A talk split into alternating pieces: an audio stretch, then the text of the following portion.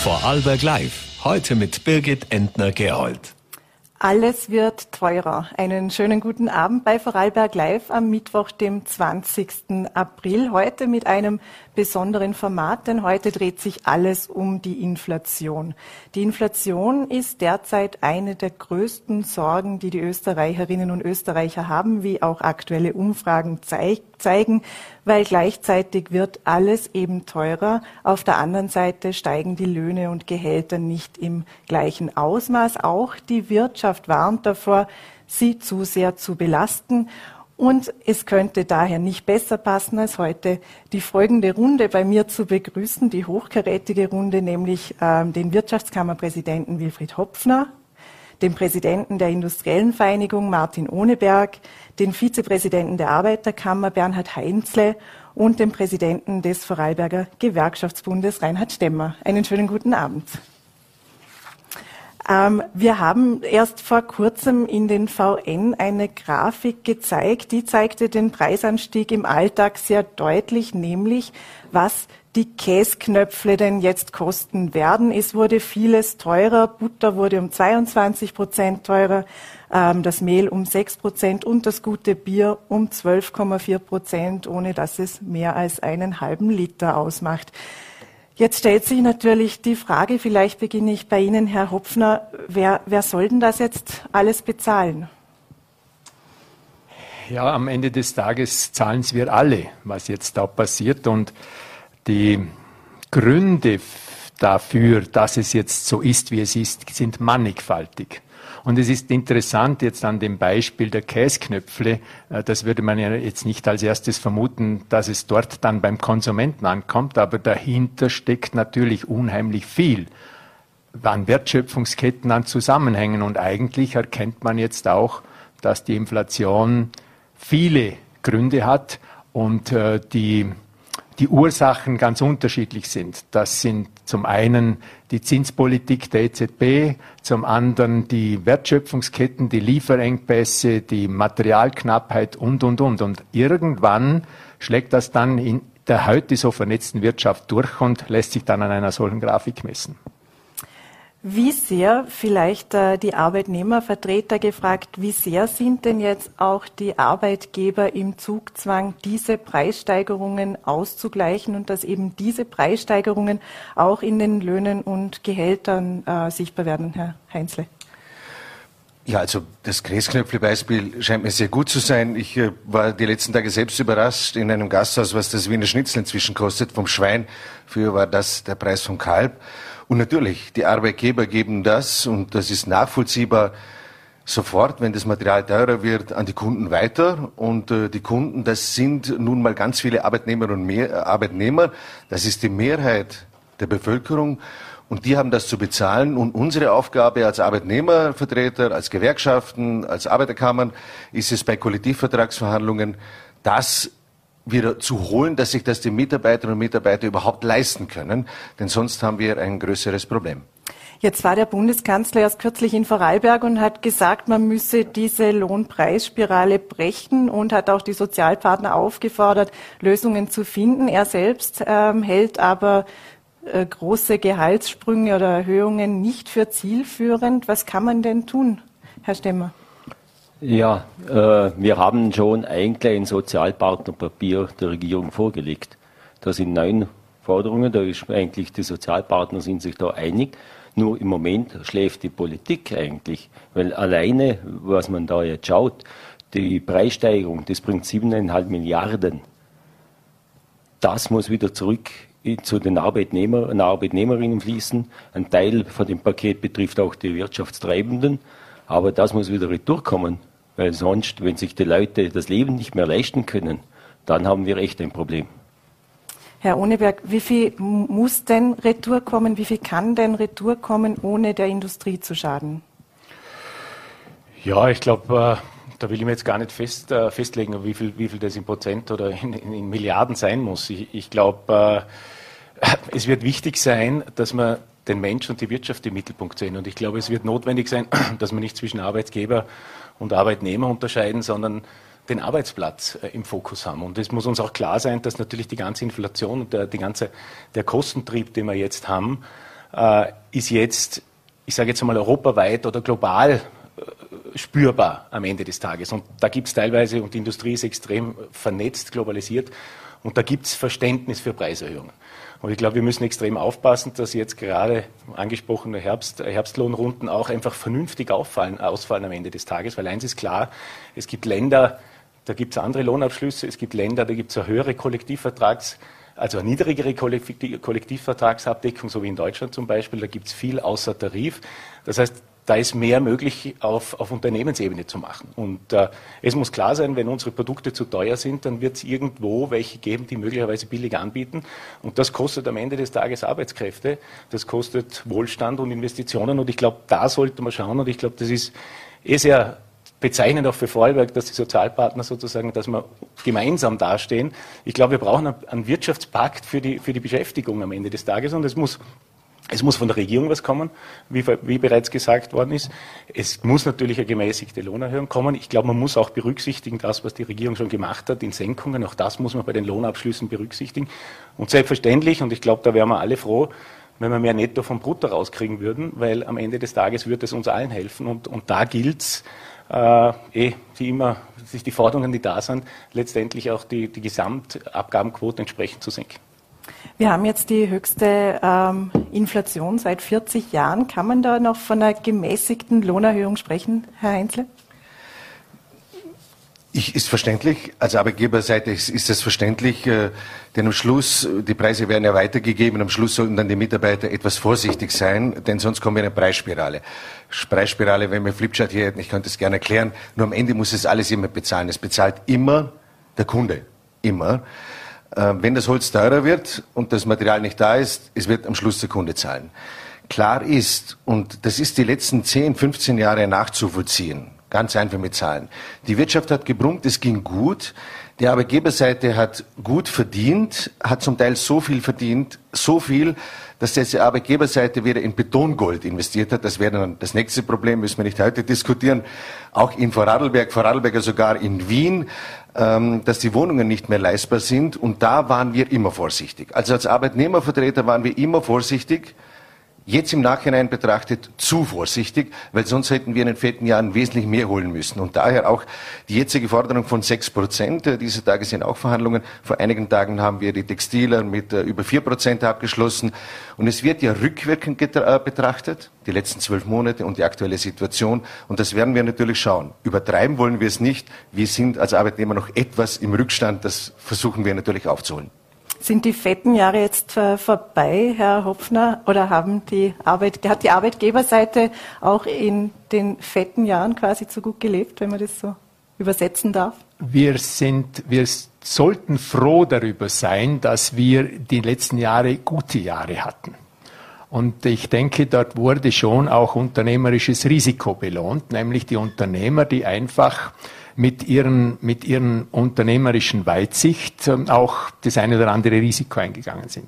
Auch ganz klar, unternehmerischer Erfolg ist nicht allein die Vision des Unternehmers, sondern da braucht es dann die Mitarbeitenden. Und insofern bekenne ich mich schon dazu, dass beide profitieren sollen. Und in den letzten Jahren, glaube ich, war halt einfach die niedrige Inflationsrate auch so dann ins Spiel gebracht, dass man sagt, okay, da haben die Mitarbeitenden partizipiert im Rahmen der bisherigen Inflationsrate. Um ganz ehrlich zu sein, niemand hat mit einer solchen Dynamik bei der Inflationsrate gerechnet. Und dass natürlich jetzt das Ganze noch durch die kriegerischen Machenschaften in der Ukraine verschärft wird, dass damit die Rohölpreise, die Rohstoffpreise, alle, ich habe es vorher schon angesprochen, die vielen Gründe, die dazu führen, und da sollte man punktgenau versuchen, dort anzusetzen, wo es auch notwendig ist. Und um ein Thema noch kurz aufzunehmen, was die Entlastung der Mitarbeitenden anbelangt. Ich denke, und wenn die Forderung zur Regierung und zu den politisch Verantwortlichen auch angesprochen ist, dort muss versucht werden, punktgenau zu helfen. Wirklich denen, die es dann wirklich brauchen und nicht mit der Gießkanne über alles zu fahren. Das wäre aus meiner Sicht auch ein wichtiger Aspekt. Zur Rolle der Regierung kommen wir vielleicht gleich. Ähm, zum Schluss noch, Herr Stemmer, wo muss man denn jetzt ansetzen? Wo gibt es jetzt äh, quasi den Nachholbedarf auf Arbeitnehmerseite? Also auf Arbeitnehmerseite wir haben teilweise in dem Forderungspaket einige Punkte niedergelegt, die haben wir eigentlich nie so vorangetrieben. Das ist eine Entlastung von der Arbeit, äh, arbeitenden Bevölkerung.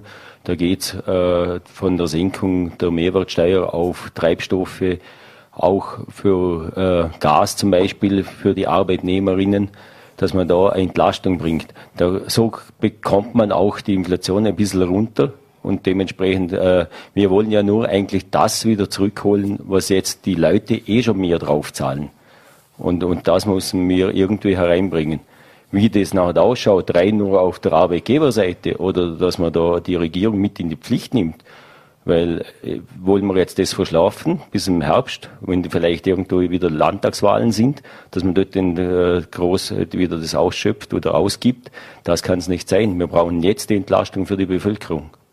Welche Rolle spielt dabei die Politik? Der Finanzminister sagte heute äh, in einem Interview, also Finanzminister Magnus Brunner, man könne die Folgen der Krisen nur abfedern, aber man könne sie nicht völlig ausgleichen. Was kann jetzt oder was soll jetzt die Regierung tun?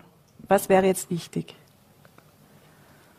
Gewisse Sachen können sie jetzt schon tun. Wenn man jetzt weiß, dass die 7,5 Milliarden rein aus dem Mehrwert herauskommt, was die Preissteigerung ist. Wieso kann man das nicht jetzt schon berücksichtigen bei den Preisen und wirklich solche Maßnahmen setzen? Äh, die, wenn man pendelnde Bevölkerung hat, man streicht die Mehrwertsteuer auf die Öffis.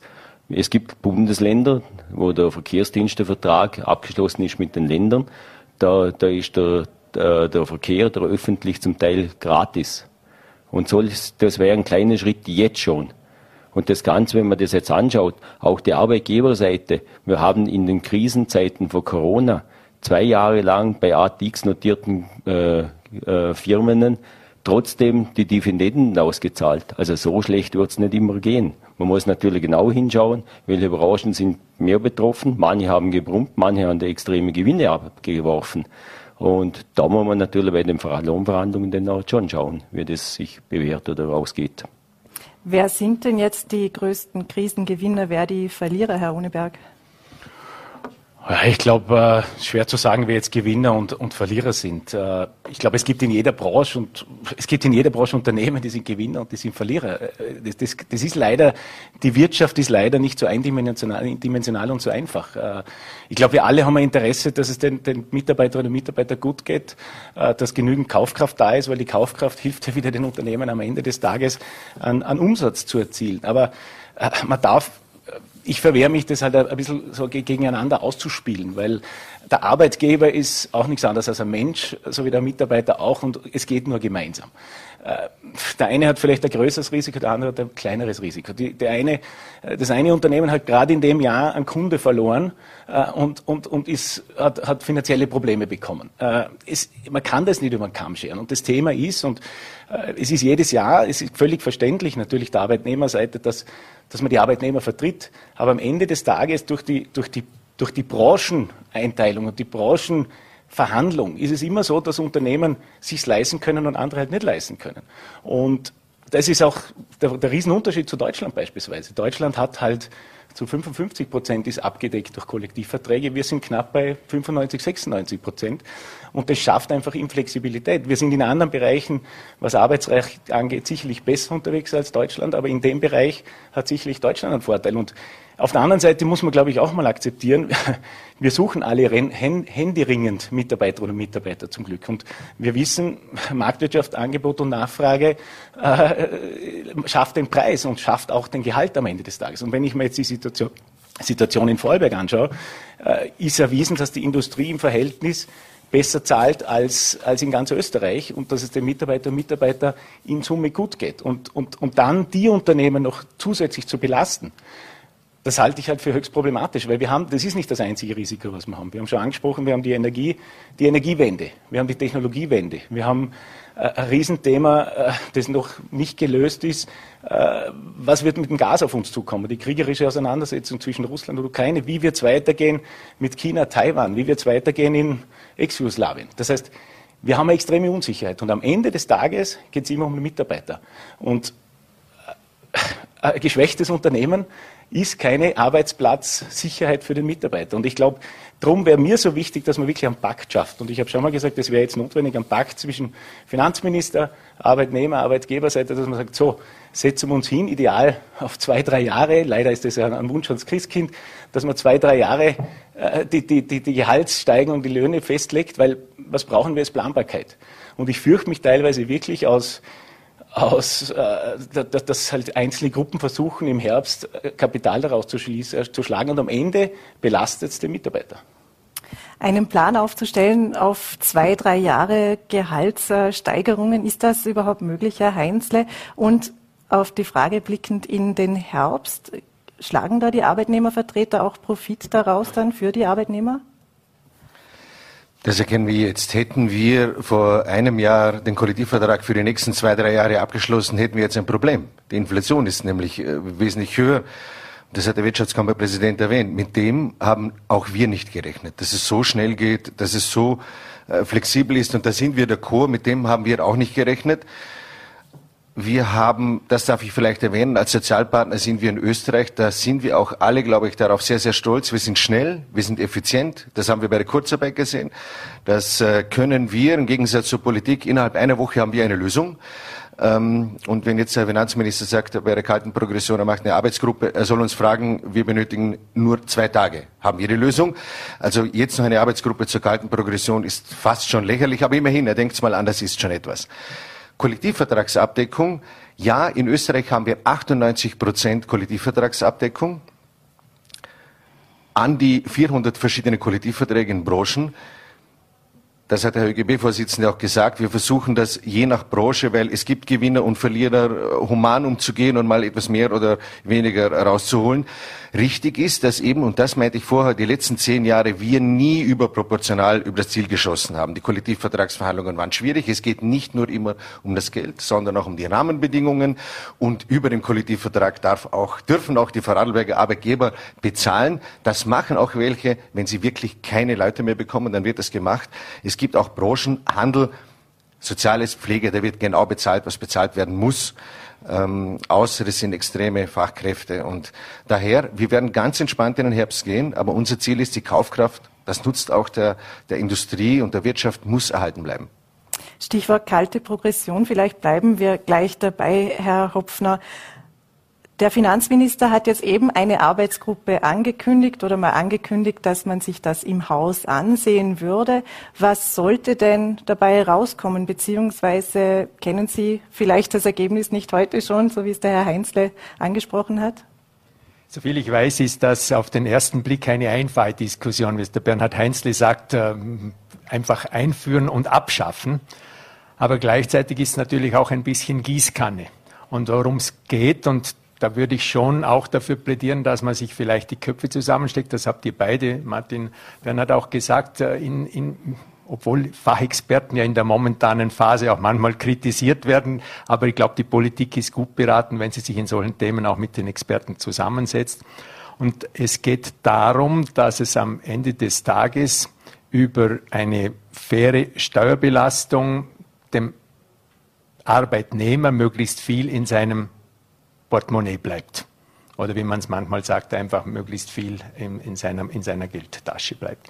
Und äh, da, daran zu arbeiten und dir, hier die Überlegungen anzustellen, ist richtig. Und natürlich, ich glaube auch, es gehört im Moment jetzt auch dieses extrem hohe Steueraufkommen verwendet, um die ein oder andere Entlastung punktgenau herzubringen. wenn wir von Profiteuren gesprochen haben, gibt es halt manche Branchen, die profitieren. Es gibt auch äh, der Finanzminister, der jetzt profitiert. Auf der anderen Seite, und das möchte ich schon an der Stelle auch sagen, müssen wir natürlich auch bei dem ganzen Staatshaushalt darauf achten, dass man irgendwann die vielen Ausgaben, die man jetzt tätigen muss, ja auch wieder mit Einnahmen bedecken muss. Da hätten wir alle nichts davon, wenn dann sozusagen die Staatsschulden so überborden, dass man dann auch hm, sozusagen den Staatshaushalt sanieren müssen. Also das gilt es, eine Ausgewogenheit zu finden. Stimmt diese Ausgewogenheit derzeit, wenn man sich die Einnahmen und Ausgaben des Staates ansieht, auch vielleicht äh, mit Blick auf die kalte Progression? Also meiner Ansicht eigentlich nicht, weil es ist schon so, dass eigentlich die Arbeitnehmerarbeit Geber schon dementsprechend auch belastet werden. Es sind alles Massensteuern, was das große Geld bringen. So vereinzelte, hochqualifizierte äh, Steuern haben wir gar nicht. Äh, man redet nicht mehr von irgendeiner Reichensteuer oder Millionärsabgabe. Wenn man schaut, wir haben im Fradelberg, glaube ich, 100, äh, oder in Österreich 100 Familien, die haben 200 Milliarden. Das steht in keiner Relation. Und, und da bin ich auch beim Herrn Hopfner, wenn man da jetzt die kalte Progression abschafft, das trifft alle gleich. Auch die Reichsten haben da natürlich Profite, den noch hat, aber in einer gewissen Steuerklasse natürlich nicht. Aber auch die oberen Gehälter sind da genauso äh, mit die Profiteure. Äh, die kalte Progression, die fordern wir ja schon eigentlich schon seit sieben, acht Jahren schon. Man hat eine Steuerreform gemacht, das hat man gemacht, aber die Ding, die Progression hat man nach wie vor nicht in Angriff genommen. Wieso? Weil es am äh, Staat einfach äh, stillschweigend immer Milliarden in die, äh, ins Portemonnaie spielt. Und darum macht man das nicht, das greift man nicht an. Wäre jetzt gerade die richtige Zeit, auch über Vermögensteuer zu diskutieren?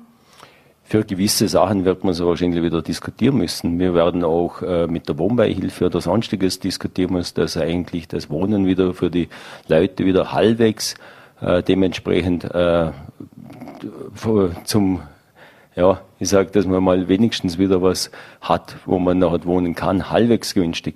Und da muss ich am äh, Herrn Heinzle recht geben wenn man das anschaut, dass man das in Betongold teilweise angelegt hat, wie viel da äh, Immobilienhaie herum sind und die Preise teilweise wirklich künstlich auch hochgehalten werden, äh, dann muss man da dringend mal Maßnahmen setzen. Wenn wir noch kurz bei der kalten Progression bleiben, wie soll denn ein solches Modell aussehen, Herr Ohneberg? Soll es da einfach die automatische Anpassung der Steuerstufen geben oder soll man sich doch vielleicht als, als Bundesregierung, als Finanzminister ein Polster für den sozialen Ausgleich ähm, behalten? Nein, ich meine, grundsätzlich ist das, äh, die, die, die Staffelprogression ist ja im Prinzip leistungsorientiert, weil sie je nach Einkommen zahlt man unterschiedlichen Steuersatz. Ich glaube, das ist einmal, entspricht dem Leistungsprinzip, entspricht dem Prinzip, was ich, äh, was ich, was ich auch unterstütze. Auf der anderen Seite gibt es ja Absetzbeträge, gibt es äh, gibt's, äh, Steuer, äh, Steuer, äh, ja, Steuerabsetzbeträge, die kompensiert letztendlich auch, dass auch Leute, die weniger verdienen, Vorteile haben von gewissen äh, Ausgaben.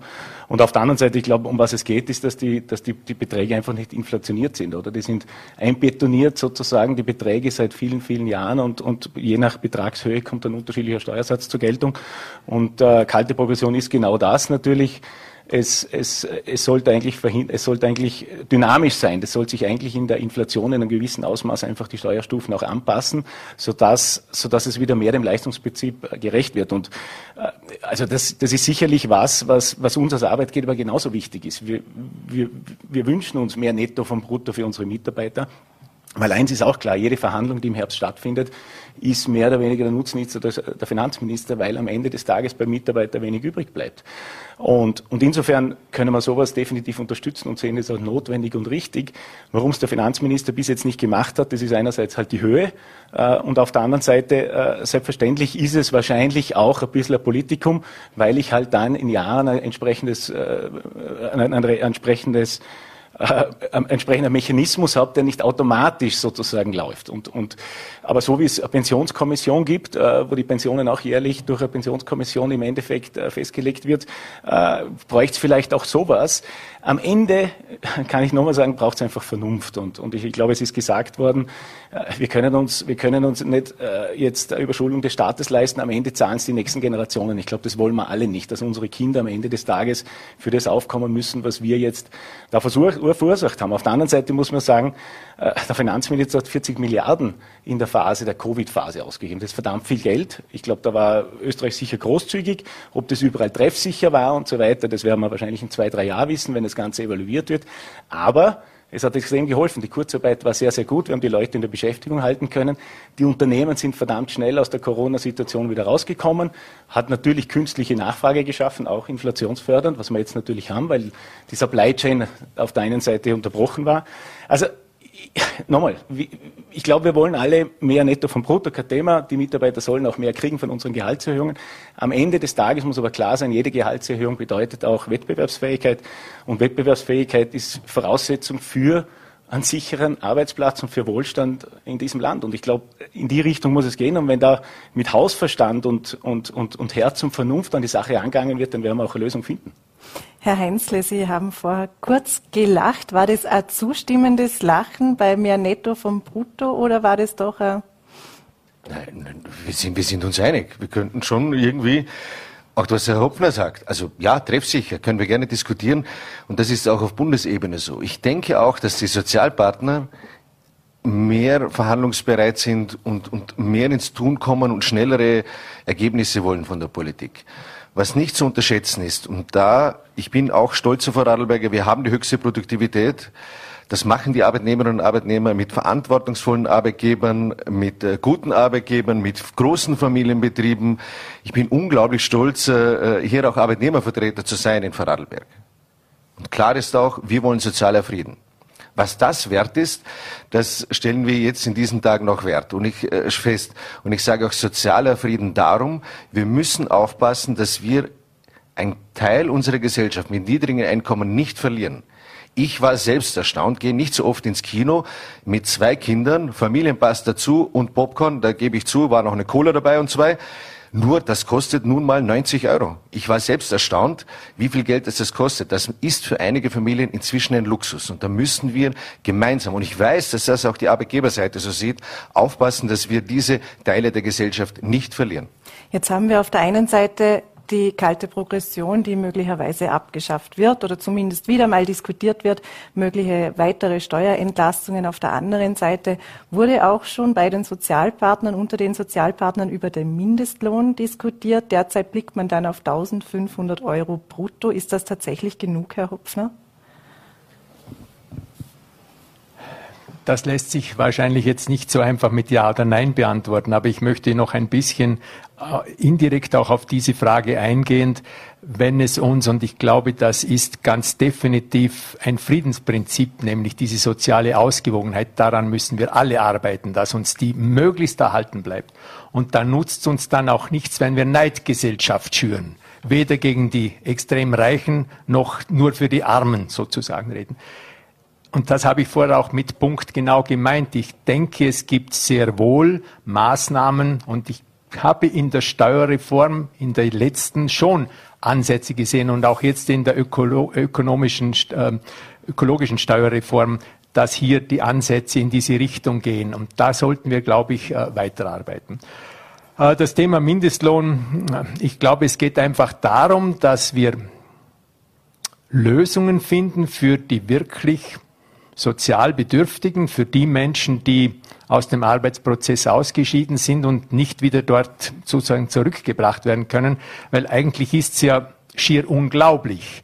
Wir sind, kommen aus der höchsten Arbeitslosenrate, Nachkriegszeit, aus der Pandemie bedingt, mit extrem viel Kurzarbeit, in kürzester Zeit zur praktisch wieder niedrigsten Arbeitslosenquote und gleichzeitig noch nie so viel offene Stellen auch im Markt gegeben.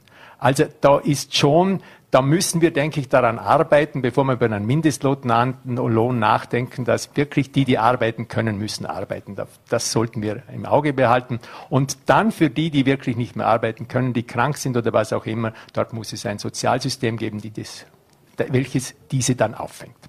Herr Stemmer, ich habe mir vor wir haben in der Vorbereitung ein Zitat von Ihnen notiert, äh, wo Sie sagen, es braucht bessere Jobs, höhere Löhne und Gehälter und auch höhere Ausbildung in äh, äh, Investitionen in Aus- und Weiterbildung. So finde man Arbeitskräfte und eben nicht, wenn man über Arbeitslosengeld zum Beispiel diskutiert. Was, was müssen denn die Unternehmen tun? Wo sind sie im Zugzwang, damit sie attraktiv werden? Also die Arbeitnehmer, da haben wir mehrere Parameter. Rein auf die Arbeitnehmer gesehen äh, kommt immer mehr bei der Jugend an, äh, wie sind die Arbeitsbedingungen, Arbeitszeiten, wie kann ich das gestalten. Bei der Aus- Weiterbildung, man muss den Leuten Perspektiven geben, man muss im Betrieb auch Möglichkeiten geben zur Weiterbildung etc. Äh, wenn sie mal draußen sind oder wenn man jetzt schaut, äh, wir haben viele Langzeitarbeitslose, das ist ein Großteil von den Arbeitslosen, was noch haben. Was kann man denen machen, dass die wieder Fuß fassen in die Industrie oder sonst wo? Weil die Problematik, was wir da natürlich haben, die Langzeitarbeitslosen sind meistens 50 plus und, und das ist ja das Prekäre, was wir schon mittlerweile haben. Äh, du bist mit 50 schon zu alt für einen Job mittlerweile, weil du natürlich mitunter vorher schon dementsprechend verdient hast und dann hat eigentlich, ja, mit dem Ganzen, wenn du längere Zeit arbeitslos warst, eigentlich mit der Hektik und mit dem gar nicht weiterkommst. Dem fehlt mitunter meistens auch die Qualifikation bei den Leuten und da muss man natürlich vom Arbeitsmarktservice und das Ganze eigentlich nochmal betrachten und schauen, dass man die wieder auf den Arbeitsmarkt bringt. Und äh, ich glaube, es sind nicht viele, was das Sozialsystem ausnutzen. Nur wenn die immer in der Arbeitslose sind oder von Mindestsicherung sind. Und da haben wir nachher die Problematik, dass wir nachher wirklich denn die zwei Klassengesellschaft extra Balance haben, dass wir da nachher wirklich vielleicht einen sozialen Unfrieden auf die Dauer kriegen. Und da müssen wir gegensteuern. Herr Ohneberg, was wäre Ihr Rezept in diesem Ganzen? Sollte vielleicht beim Arbeitslosengeld nachgeholfen werden? Sollte es einen höheren Mindestlohn geben? Wie bekommt man die Menschen in den Arbeitsmarkt, beziehungsweise wie bekommen Unternehmer ihre Fachkräfte? Ja, das sind natürlich äh, zwei verschiedene Fragen. Äh, ist schon einiges gesagt worden. Also das eine, wie, krieg, wie, wie, wie, kriegt man die Fachkräfte? Also das ist Attraktivität des Unternehmens. Ich glaube, das steht an vorderster Stelle und da ist Vorarlberg, glaube ich, ich kann natürlich nur über die Industrie sprechen, äh, beispielgebend äh, für die Arbeitsplätze, die angeboten werden, auch was von der Aus- und Weiterbildung, was in Mitarbeiter investiert wird, was auch, was auch die Gehälter sind und die Löhne sind. Die sind alle über dem Kollektivvertrag. Also ich kann kaum jemanden in der Industrie, der auf Kollektivvertrag-Ebene äh, zahlt. Also ich glaube, das ist es, äh, da, da, da, arbeitet jeder intensiv dran. Warum? Wir reden auch nicht mehr von einem Fachkräftemangel, sondern wir haben einfach einen Mitarbeiterinnenmangel. Äh, wir kriegen auf allen Ebenen ganz schwer Mitarbeiterinnen und Mitarbeiter. Und darum glaube ich, das Gehalts- und Lohnniveau wird sich sowieso sukzessive anpassen, egal äh, ob ich jetzt äh, Gehaltsabschlüsse habe am, am, im Herbst oder nicht, weil Mitarbeiter die Möglichkeit haben, zu anderen Unternehmen zu gehen. Und ein verlorener Mitarbeiter ist der teuerste Mitarbeiter am Ende des Tages. Äh, und insofern wird jeder sich hüten, einen Mitarbeiter schlecht zu behandeln, sage ich jetzt einmal. Es gibt sicher schwarze Schafe, keine Diskussion, aber für die, für die breite Masse an Unternehmern kann ich sicher sprechen. Das andere Thema ist äh, Mindestsicherung. Ich glaube, ist auch schon gesagt worden. Also ich stehe hundertprozentig dahinter, dass Leute, die arbeitswillig sind, aber nicht arbeitsfähig sind, gehören unterstützt. Also das ist für mich Sozialstaat, leistungsorientierter Sozialstaat und das muss es uns wert sein. Wo dort die richtige Höhe ist, ich glaube, das ist zu diskutieren. Am Ende des Tages sollte die Höhe so, so sein, dass er noch einen Anreiz hat, jemand arbeiten zu gehen, der leistungsfähig ist, aber nicht leistungswillig. Und ich glaube, da reden wir auch alle ich glaube, da können auch alle zustimmen, dass man, dass man die Leute brauchen, müssen wir in den Arbeitsmarkt bringen. Und was ist das größte Rezept? Ich glaube, das Wichtigste ist, dass man den Leuten einmal einen Job gibt. Weil wenn der einmal in einem Unternehmen war, egal wie lange er ist, dann kriegt er Dienstzeugnis. Mit einem Dienstzeugnis hat das, tut, tut er sich schon viel einfacher, in ein nächstes Unternehmen zu gehen. Und da gibt es viele, viele Maßnahmen im, im, in Vorarlberg und, und ich glaube, da sind wir auch bemüht. Ich, kann, ich persönlich kann auch nicht sagen, dass ein über, über 50-Jähriger nicht so interessant ist äh, heutzutage. Ich glaube, wir brauchen wirklich jeden, jede Mitarbeiter und Mitarbeiter aktuell. Natürlich wissen wir nicht, was die Zukunft bringt, weil nochmal, wir, wir sind in einer, einer prekären Situation, wenn es wirklich zu dem Gasboykott kommt, zu einem Gasembargo kommt, was für die Industrie durchwegs äh, bedrohlich sein könnte. Und insofern dürfen wir jetzt auch nicht äh, äh, zusätzliche Belastungen aufbauen, die letztendlich noch schwieriger machen, die Situation auch durchzutauchen. Herr Hopfner, wie steht es denn um die Versorgungssicherheit in Österreich? Weil nur um, um äh, dort einzuhaken, der Herr Ohneberg hat ja ein mögliches Gas- oder Ölembargo als weltfremd und heuchlerisch äh, bezeichnet. Ähm, wäre es so schlimm? Ich bin überzeugt, es wäre schlimm, weil äh, einfach ganz wesentliche Unternehmungen von den Gaslieferungen abhängig sind. Und wir haben es vorher mit dem Käsknöpfle-Beispiel gesehen. Am Ende stehen die Käsknöpfle, die verteuerten auf dem Tisch. Aber was da davor alles schon passiert ist, was dazu führt, das äh, übersteigt eigentlich ja, unsere normale Denke. Das sind viele Zusammenhänge, die jetzt passiert sind. Und wir müssen, so brutal das klingt, mm, auf der einen Seite mit, äh, die, mit, mit wirklich Hilfe für die ukrainische Bevölkerung alles tun, was man nur tun kann, wobei das nie den Schmerz und das Leid mm, mildern wird, mildern vielleicht, aber jedenfalls äh, keinesfalls abschaffen wird können. Und wir müssen versuchen, die, die Gaslieferungen aufrechtzuerhalten, solange es geht. Ich habe jetzt auch aktuell gehört, es wird geliefert, es wird sogar wieder etwas aufgestockt. Und wir müssen gleichzeitig, aber und ich mache da niemanden einen Vorwurf. Und unsere Produktionsbetriebe haben, und wir alle haben am Ende des Tages davon profitiert, dass wir mit, in Russland einen verlässlichen und fairen Partner gesehen haben. Dass da ein Mensch plötzlich das für sich anders entscheidet, unter dem leiden wir jetzt alle. Und vor diesem Hintergrund mache ich niemandem einen Vorwurf, dass man das in der Vergangenheit zu sehr, mit dem heutigen Wissen, haben wir vielleicht zu sehr auf ein Pferd gesetzt, aber ist, ist jetzt einfach so und wir müssen schauen, dass wir diese, diese Art von Energie noch beibehalten, so lange wie möglich nutzen können und natürlich auf der anderen Seite alles, was jetzt an Ökologisierungsschritten angeplant ist, raus aus, dieser, aus diesen äh, fossilen Brennstoffen in die erneuerbare Energie vorantreiben. Aber das wissen wir auch alle, das wird eine gewisse Zeit brauchen. Aber man muss es irgendwann einmal beginnen. Ich glaube, der Start ist gesetzt und da dürfen wir uns keinesfalls äh, wieder drausbringen lassen, sondern müssen wir ganz konsequent dranbleiben. Herr Heinzle, wie steht es denn derzeit in Ihrer Analyse um den Wohlstand der Vorarlberger und Vorarlbergerinnen? Ist der gefährdet? Müssen wir zittern, was den Wohlstand anbelangt? Nachdem ich die Wirtschaftsdaten nicht auswendig kenne, persönliche Meinung nein. Jedoch, ich erwähne es noch einmal, soziale Frieden müssen wir schon wahren. Wir müssen auch, oder aus unserer Sicht ist es klar, junge Leute, wenn die es nicht mehr schaffen, bei mir war klar in meiner, meiner Generation, wir machen eine Ausbildung, Lehre, gehen studieren, anschließend, wenn möglich, viel arbeiten, viel Überstunden, äh, hoch motiviert, um dann eine Familie zu gründen, ein Eigenheim zu leisten. Einige Personaler sagen mir derzeit, äh, die Jungen wollen nicht mehr, die haben keine Lust mehr und die Jungen sagen mir dann, ich würde sehr gern, würde schon wollen, nur wenn ich Eigenmittel von 60.000 Euro bringen muss und die Wohnung kostet 500.000, 600.000 Euro, Bernhard, ich werde die Wohnung nie im Leben, werde ich mir die leisten können. Und die innere Motivation geht verloren. Daher, ich habe keine Angst, dass äh, das so schnell geht. Und wir Vorarlberger halten noch gut zusammen. Nur wir Verantwortliche, auch die heute an der Diskussion teilnehmen, sollten mit Augenmerk darauf achten und auch die Chance nutzen, beispielsweise jetzt die Diskussion mit dem Öl, erneuerbare Energie, Vorarlberg, so ein innovatives Land. Warum setzen wir nicht innerhalb von einer Woche die Expertinnen und Experten zusammen, von HTL-Schülern bis zum Hochstudium und motivierten Mitarbeitern. Es ist so viel Wissen hier. Es wäre die Chance, es wird etwas dauern, aber noch schneller und innovativer zu sein. Wir sind hier, denke ich, schon ganz, ganz vorne dabei, in nicht nur in Österreich, sondern sogar in ganz Europa. Weil Sie das Wohnen angesprochen haben, ist auch schon heute öfters gefallen. Ähm, es wird gerade in mehreren Bundesländern eine Leerstandsabgabe diskutiert. Wie sinnvoll wäre denn eine solche für Vorarlberg? Also ich bin da sicher ein Befürworter dafür, weil ich, ich kann nur ein Beispiel sagen. Oben im Spital im Ludens ist äh, ein Wohnblock eigentlich äh, entstanden und von dem Wohnblock sind Jahre jahrelang zwei Wohnungen besetzt gewesen und die restlichen sechs nicht.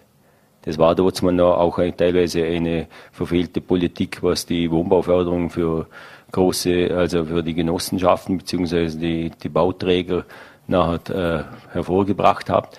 Aber wenn man da jetzt eine Leerstandsabgabe eingeführt hätte, dann wären die zumindest nicht so lange leer gestanden. Und da kann man nur eigentlich mehr Angebot, Preis bestimmt immer Angebot und Nachfrage. Und wenn ich die Nachfrage bewusst gering halte, weil ich mir das leisten kann, dass ich eine Wohnung leer habe und, und, und einen Großteil aus einer äh, Wohnung äh, den auch lukrieren kann, dann muss man da was machen, dann muss man politisch was machen. Und dann wird vielleicht wieder Bewegung in das Ganze kommen, dass sich die Leute eben was finanzieren können. Äh, wir haben Leute, junge Leute, der verdient äh, netto 2300 Euro, der kriegt von der Bank kein Geld, weil er mit 30 Jahren äh, zu alt ist, dass er sich einen Kredit machen kann, weil er 300.000 noch mehr aufnehmen muss. Ist, ist schon alleinstehend, hat jetzt keine Familie und nichts. Das kann es ja nicht sein. Der kriegt mit 30 verbaut, dass er nachher keinen Kredit mehr kriegt für das, dass er sich ein Eigenheim anschafft, eigene Eigentumswohnungen etc. Das kann in die Richtung darf es nicht mehr gehen. Herr Hopfner, da schließe ich vielleicht gleich an Sie an. Wie wahrscheinlich ist es denn noch, das Eigenheim finanzieren zu können für junge Menschen? Es ist in der Tat äh, eine ordentliche Herausforderung derzeit und das ist nicht, weil wir Banken nicht wollen, sondern weil die Aufsicht aus makroökonomischer Sicht hier eine, eine Entwicklung sieht, die sie hintanhalten möchte. Und wir Banken haben hier eine etwas andere Sichtweise. Grundsätzlich möchte ich vorausschicken, es ist sicher richtig bei einem solchen Investment in eine Wohnung, dass man Eigenmittel hat. Das war immer schon so. Es gab dann die Phase, wo man das einfach gesagt hat, braucht es nicht, machen wir es anders. Aber es, die Eigenmittel sind richtig. Dass es natürlich bei uns im Land Wohnen teuer ist, hat auch mehrere Gründe. Das ist zum einen die Negativzinspolitik der EZB, weil einfach die Investitionen, ich nenne es gern oder viele von uns nennen es Betongold, dadurch an Attraktivität gewonnen hat. Aber es wird dabei ja auch Wohnraum geschaffen und der wird ja dann auch wieder über die Mieten in den Markt gebracht. Aber zur eigentlichen Frage zurück, die Aufsicht macht hier die Anforderungen an die Kreditvergabe schärfer. Ich bin trotzdem überzeugt, dass die Vorarlbergerinnen und Vorarlberger sich Wohnraum schaffen können ich sage auch immer gerne dazu, weil man die Preise immer sieht, die sind natürlich jetzt noch getrieben durch Energie und, und Rohstoffknappheit.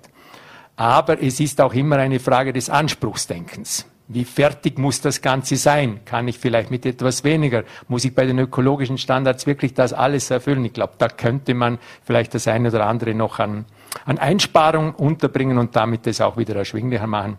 Und ich mache auch kein Hehl daraus. Es wird heute auch, und es wird ja schon lange darüber gesprochen, die Generation der Erben, die jetzt die Jungen sind.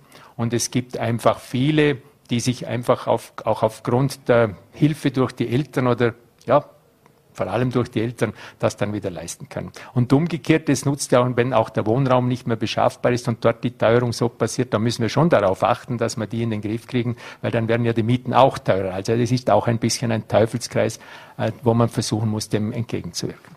Herr Ohneberg, wie könnte man denn den Druck rausnehmen? Wäre eine Leerstandsabgabe der richtige Weg oder hätten Sie auch äh, andere Rezepte? Ich frage Sie heute immer nach Rezepten. Ja, also was die Rezepte, ich glaube, da ist schon einiges gesagt worden. Also ich, es gibt ja einen Vorstoß, was ich gehört habe, die Überlegung, die Grunderwerbsteuer abzuschaffen beim ersten Eigenheim, finde ich eine gute Variante. Es sind doch dreieinhalb Prozent mit ein Prozent Eintragungsgebühr, wenn man sich viereinhalb Prozent sparen könnte, wer was. Vielleicht könnten die Notare auf der anderen Seite das Ganze noch äh, günstiger abwickeln. Vielleicht gibt es auch da Bewegung. Äh, ob eine Leerstandsabgabe am Ende des Tages dazu führt, bin ich mir nicht sicher, weil es muss klar sein, jede Abgabe, jede Steuer führt am Ende des Tages, das muss irgendjemand zahlen und das haben wir ganz am Anfang, eingangs haben wir gesagt, jede, jede Preiserhöhung, jede Abgabe, jede Steuer wird am Ende des Tages auf den Konsumenten äh, sozusagen umgewälzt. Auf der anderen Seite äh, ist sicherlich das Thema, dass, dass, dass, dass Wohnraum geschaffen werden muss. Da muss man sich auch überlegen, wo man, wo man wie hoch bauen darf. Das ist auch so ein Thema, das verdichtete, nachverdichtete Bauen. Wir haben als industriellen Vereinigung immer schon von, von, von drei Säulen gesprochen. Das eine ist, man muss einfach die, die Landesgrünzone einmal wirklich einmal äh, konstruktiv hinterfragen, ist das noch zeitgemäß auf der einen Seite. Das andere Thema, natürlich muss man, muss man Grund und Boden, der verfügbar ist, sozusagen am Markt bringen. Da muss man sich ein richtiges Instrument suchen. Und das andere ist eben verdichteter, nachverdichten, höher bauen, sodass insgesamt natürlich auch die Grundstückskosten, die ja so hoch sind am Quadratmeter, dann halt äh, günstiger sind, weil die Baunutzzahl eine andere ist. Also ich glaube, es gibt Maßnahmen. Ich glaube nur nicht immer, dass es die Steuer und Abgabe das richtig ist, äh, weil man insgesamt ja durch relativ viel Steuern und Abgaben, die ganzen Gebühren, die Mullgebühr und so weiter, wenn man das alles zusammenzählt, dann ist das ja auch eine Art Vermögensteuer. Und insofern muss man immer vorsichtig sein. Und das Zweite ist, nicht jede Steuer führt am Ende des Tages auch zu dem Ergebnis, weil natürlich auch die Einhebung und die Berechnung und so weiter relativ aufwendig ist. Es bringt nichts, wenn man Beamte zusätzliche schaffen und am Ende des Tages kein Nettoaufkommen haben. Also drum muss es möglichst einfach sein. Aber ja, man muss sich überlegen, wie kann ich zum Wohnraum kommen? Äh, das ist auch das Thema der Normen, das angesprochen worden ist. Das ist die Qualität des Bauens. Ich meine, wir wir rühmen uns, was ja auch toll ist, durch die tolle Architektur in Vorarlberg und so weiter. Das ist ja auch gut und hilft ja auch dem Tourismus und unserem Lebensraum. Aber das kostet natürlich auch Geld. Deswegen sind im Schnitt unsere Gehälter und Löhne auch im österreichischen Vergleich höher. Wenn man es vergleicht mit dem Burgenland, sind wir im Schnitt 40 Prozent höher. Wenn man sich die Gebäude und die Struktur dort anschaut, dann sieht man den Unterschied. Und ich glaube, ja, Qualität, Leistung kostet am Ende des Tages ja Geld. Aber wir müssen wirklich überlegen, wie schaffen wir leistbaren Wohnraum. Überhaupt kein Thema. Herr Heinzle, was sind da Ihre Überlegungen dazu? zum leistbaren Wohnraum? Ja, ähm, ich bin wahrscheinlich das beste Beispiel. Wir haben auch als Arbeiterkammer dem Land und anderen schon vorgeschlagen, mit den Politikern äh, besprochen, innovative Ideen.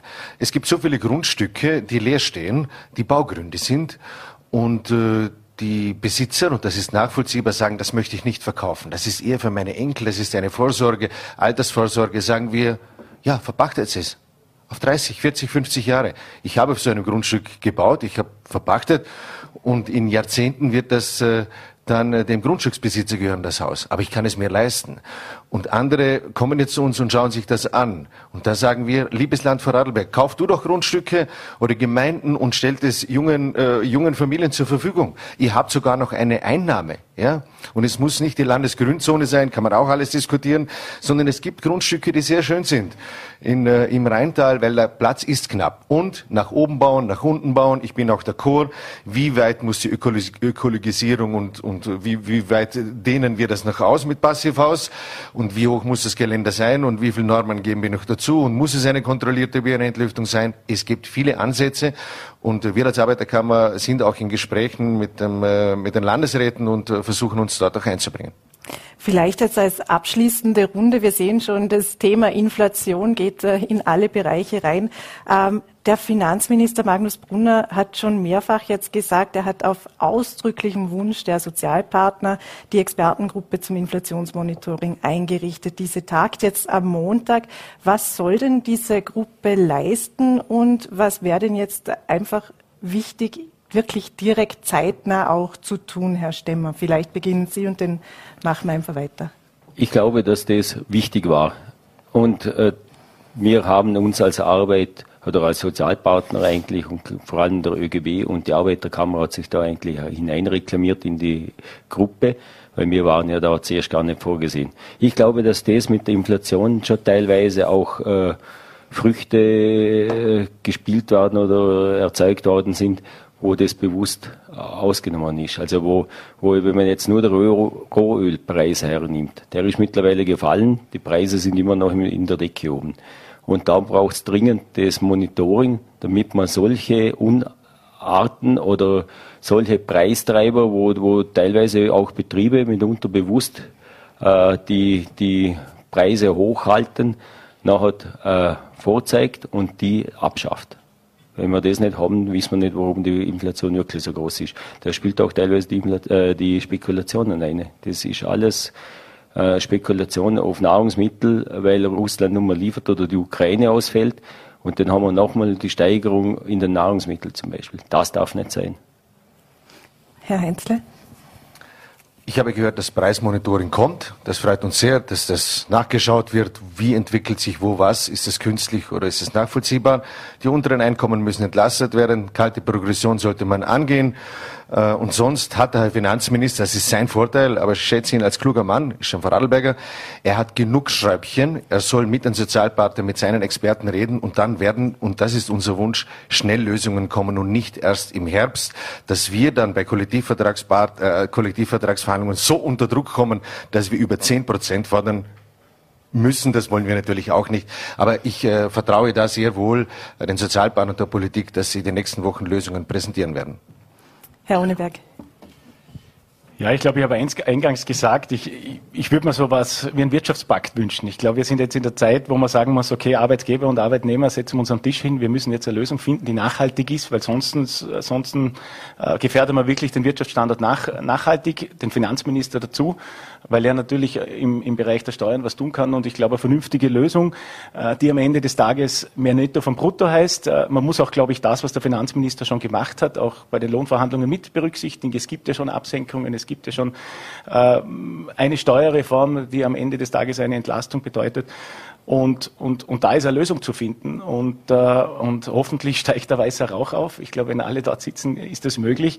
Und ja, ich würde mir wünschen, äh, eine Nachhaltigkeit der Berechenbarkeit, weil das ist das, was wir als Unternehmer brauchen. Äh, sonst investieren wir nicht. Wenn wir nicht investieren, können wir nicht in ökolo ökologische Stromgewinnung investieren. Wir können nicht in Mitarbeiter und, und so weiter investieren. Das heißt, wir brauchen Berechenbarkeit. Und die Berechenbarkeit ist einfach nur dann da, wenn auch eine Sicherheit in den Lohnabschlüssen da ist. Äh, wenn man da den Hausverstand gelten lässt und sagt, okay, es muss ein Geben und Nehmen sein. Äh, und wenn das ja, ist vielleicht der Wunsch als Christkind, ist auch vielleicht zu idealistisch oder naiv äh, oder wie auch immer, aber das wäre ein Wunsch, den ich hätte. Herr Hopfner, bitte. Ja, ich hoffe, dass ich jetzt, ich bin einfach noch zu nah jetzt auch als Unternehmer und zu wenig Politiker, gebe ich zu. Und deswegen versuche ich jetzt einen ganz pragmatischen Zugang. Wir sind uns einig in dem Punkt, wir brauchen jetzt rasch Lösungen. Und in einem Unternehmen würde ich eine solche Projektgruppe einsetzen mit dem klaren Ziel, in wenigen Tagen ein Ergebnis zu liefern. Und da gehört zuerst einmal dazu, dass es auch eine gewisse Analyse gibt. Es sind ein paar Analysepunkte schon angesprochen. Dann gehören sie sauber aufbereitet und auch kommuniziert, dass möglichst viele um nicht zu sagen, alle verstehen können, was gibt es jetzt für Maßnahmen. Und dann hat am Ende des Tages die Regierung natürlich die Verantwortlichkeit, in der Steuerpolitik sozusagen ich wiederhole mich auch hier gerne noch einmal punktgenau äh, für Entlastungen zu sorgen. Und das würde ich mir so wünschen und ich hoffe auch, dass es in eine solche Richtung gehen kann. Meine Herren, ich danke Ihnen sehr herzlich für die Zeit und die Diskussion heute Abend und danke für Ihr Kommen. Danke sehr. Ja, und das war es heute mit Vorarlberg Live, mit unserer kleinen Sonderausgabe zur Inflation. Eines haben wir auch gelernt. In der Krise tut die Ruhe manchmal gut. Das haben die Sozialpartner heute schön bewiesen. In diesem Sinne verbringen Sie einen ruhigen Abend und machen Sie es gut.